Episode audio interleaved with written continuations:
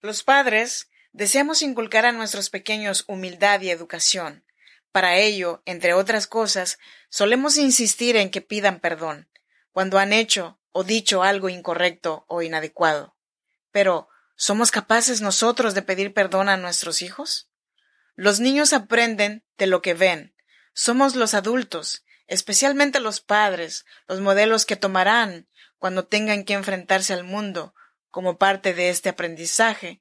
Es muy importante que vean cómo los mayores reconocemos lo que hemos hecho mal, asumiendo las responsabilidades y pidiendo disculpas por ello.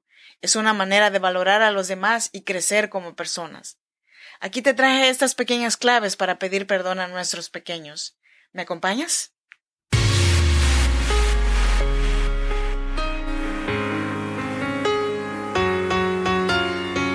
En cada situación difícil hay una mujer que decidió ser fuerte y salir adelante.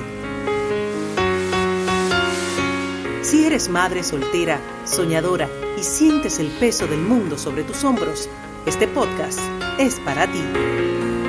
A continuación, Freda Hunda una mujer como tú que a través de sus historias te ayudará a que encuentres la mejor versión de ti, porque este no es el día para que te des por vencida, al menos hoy no. Así que te damos la bienvenida. Tranquila mujer, respira.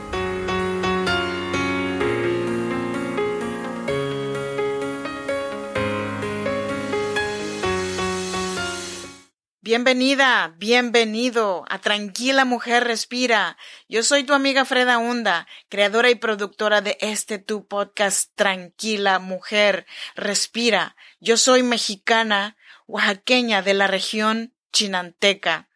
Muchas gracias por estar aquí. Tranquila Mujer Respira es un programa de podcast que puedes escuchar las veces que quieras y en donde tú quieras. Lo único que tienes que hacer es suscribirte totalmente gratis para que cada vez que haya un nuevo episodio te llegue el aviso. Hoy te traje el episodio número 57. ¿Por qué pedir perdón a los hijos? Antes de comenzar con este tema, déjame te invito a que me sigas en estas plataformas de podcast donde puedes encontrar Tranquila Mujer Respira. Y estos son Spotify, Ebox, Apple Podcasts y Google Podcasts. De igual manera te invito a que te unas a mi comunidad en WhatsApp. fredaunda.com barra comunidad o fredaunda.com barra consulta. Yo espero que estés muy bien. Yo sé que estoy muy tarde, pero creo que todos en algún momento somos vulnerables a los sentimientos, pensamientos negativos. Y por muchos días me sentí un poco mal. Si sabes, con ideas de ¿qué rayos estoy haciendo? ¿A quién beneficia lo que estoy haciendo? Solamente estoy perdiendo mi tiempo. Pensamientos así. Me di el permiso de sentir sin hacer nada meditar mis sentimientos y cuando se me pasó, me puse en acción otra vez. Y me subí a mi barco y a seguir, porque esta vida no se acaba hasta que se acaba. Y yo, Freda Hunda, estoy aquí para acompañarte, para animarte, para que hoy no sea el día que te des por vencida. Al menos hoy no. El que tiene boca se equivoca. Rectificar es de sabios. Errar es humano. Perdonar es divino. Equivocarse es un defecto de todos. Pedir disculpas es una virtud de pocos. Existen numerosos refranes y dichos populares que se refieren a este tema, lo que nos muestra la importancia que tiene. Dar las gracias no requiere mucho esfuerzo. Es una forma de reconocer al otro. Sin embargo, pedir disculpas o pedir perdón implica mucho más que decirlo. Es asumir que nos hemos equivocado. Es reconocer un fallo. Es mostrar la parte que menos nos gusta de nosotros mismos. Pero es fundamental que lo hagamos delante de nuestros hijos e incluso con ellos si les hemos ofendido. Y veamos por qué. Desde que nace, el ser humano necesita relacionarse con los demás. Es bien sabido que los bebés pasan por varias etapas en su desarrollo normal que modifican su manera de interactuar con el resto de personas, sobre todo en los primeros años de vida. En un primer momento surge la figura del apego, alguien que el niño adopta como referencia para sentirse seguro y estar calmado. Poco después, es capaz de reconocer a sus seres queridos y amplía el círculo de personas con las que está a gusto. Aunque sobre todo en los seis y doce meses aparece un periodo ante los extraños, que no se dejan agarrar por desconocidos y llora con fuerza cuando se le acercan. Semanas después se le pasa y vuelve a disfrutar en compañía de otros. Ya, en la etapa de guardería, empieza a ver a los demás niños normalmente, aunque no parecen interesarle unos por otros, y juegan en paralelo sin interactuar. Finalmente hacen relaciones de amistad y desean estar con más personas. Todo aquello es normal, habiendo incluso variaciones de unos a otros.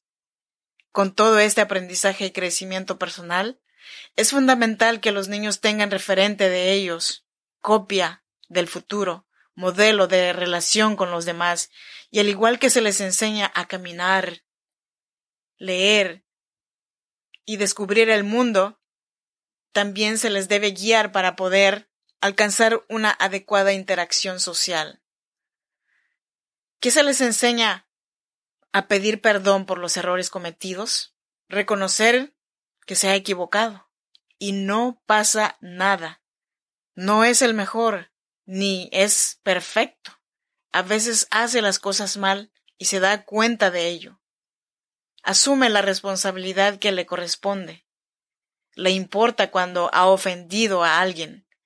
Está disgustado por ello. Le gusta que estén bien las personas a su alrededor.